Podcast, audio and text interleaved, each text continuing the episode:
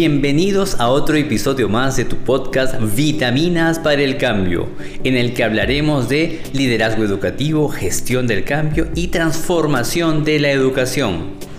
¿Has conocido a una persona que cuando le cuentas una idea nueva que estás teniendo, te dice que excelente, podemos seguirla trabajando, puedes sumarle esto y sales de esta reunión muy energizado, con ganas de seguir produciendo? Y al mismo tiempo has conocido otra persona en la cual cuando le cuentas esto te responde, pero ya se hizo, pero eso no funciona, pero ya, ya, ya lo hicimos muchas veces, etc. Y esa persona te deja más desgastado de energía, sales un poco con pocas ganas de seguir produciendo, con pocas, poca energía en general. A esta primera persona la llamamos los energéticos o energizadores y estos segundos los chupaenergías o desenergizadores. Hoy día quiero conversarles de el optimismo como un recurso psicológico que todos los líderes deben de tener. ¿Qué es el optimismo? El optimismo es una disposición de que cosas buenas sucederán. Y generalmente cuando tú piensas que esas cosas van a suceder, generalmente suceden. Quiero relacionar a los optimistas con los energizadores. Y es que las organizaciones necesitan gente que esté llena de energía. Hay tantos desafíos en el día a día que tener gente que te absorba la energía no hace falta. Y además el motor que necesita toda entidad no es solo los buenos conocimientos, la experiencia de las personas, sino es energía para poder hacer más, para poder crear cosas nuevas. Al respecto quiero comentarles la investigación de Robert Cross en la cual él y su equipo, su equipo indagaron en lo siguiente. Buscaron responder a la pregunta es ¿quién es el que tiene más alto rendimiento en una organización según las personas, según los mismos empleados en una empresa?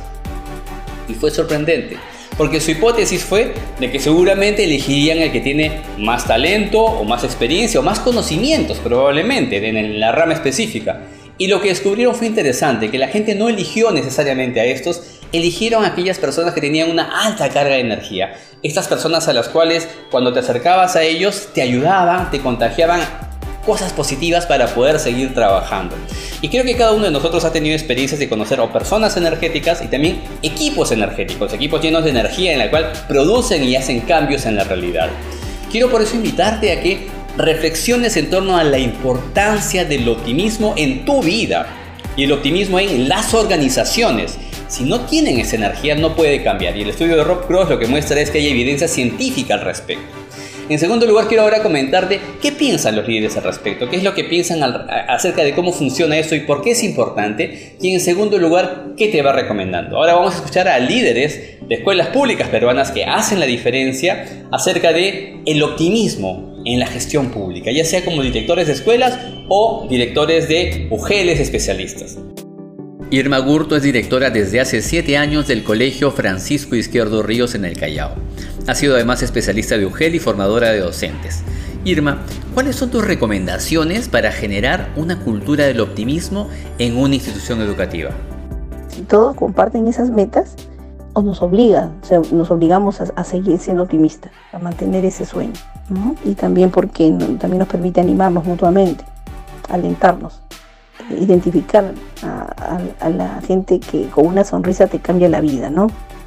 Y, juntarte con estas personas, hablar de transformación y, y, recordar siempre y fijar los avances que va tener el colegio, y ponerlos en grande, ¿no? Y compartirlos ya sea en las redes, en los grupos de WhatsApp. Por más pequeña que sea el logro, hay que, hay que comentarlo. De repente en el momento de la formación, ¿no? y, o en una esquela a los padres de familia. Isaac Abarca tiene más de 30 años en el mundo de la gestión educativa. Es docente de educación física y ha sido director de escuelas, especialista pedagógico y director de gestión pedagógica en la Dirección Regional de Educación del Callao. Isaac, ¿cómo concibes el optimismo en la gestión educativa? En principio el optimismo me basaba en que todos los problemas tienen solución. Decía lo siguiente, ¿no? Yo ya no me he pedido abarca, me he pedido solución. César Reina es director desde hace más de 20 años del Colegio María Parado de Bellido, situado en el centro de Lima. César, ¿qué sugerencias nos das para generar estructuras y ambientes escolares que favorezcan el optimismo? Reúnete con frecuencia con tu equipo directivo, docentes y administrativos y comparte una idea, una conversación amena, una lectura, una historia. Aliviales la carga del trabajo cotidiano, ilumina los espacios de la IE y sorpréndelos con un bonito mensaje. una obra de arte hecha por los estudiantes o una fotografía que los acompañe por un corto tiempo para que no se deteriore y pierda así su encanto. Luego cámbialo por otro. Espero que te haya parecido interesante y te haya servido esta reflexión sobre el optimismo. Creo que es un recurso psicológico que tenemos que todos cultivar. Estás llamado a tú a ser un optimista de la vida, porque efectivamente, querido amigo y amiga, todo en esta vida tiene solución. No hay nada que no tenga solución si es que tú no lo quieres ver así.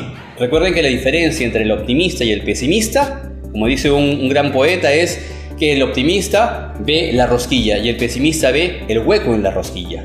Sé tú de aquellos que ven la rosquilla, aquel que ve que sí hay mucho todavía que se puede hacer, del cual me puedo alimentar en esta vida. Que tengan una excelente semana y que esta reflexión haya servido para todos ustedes. Muchas gracias.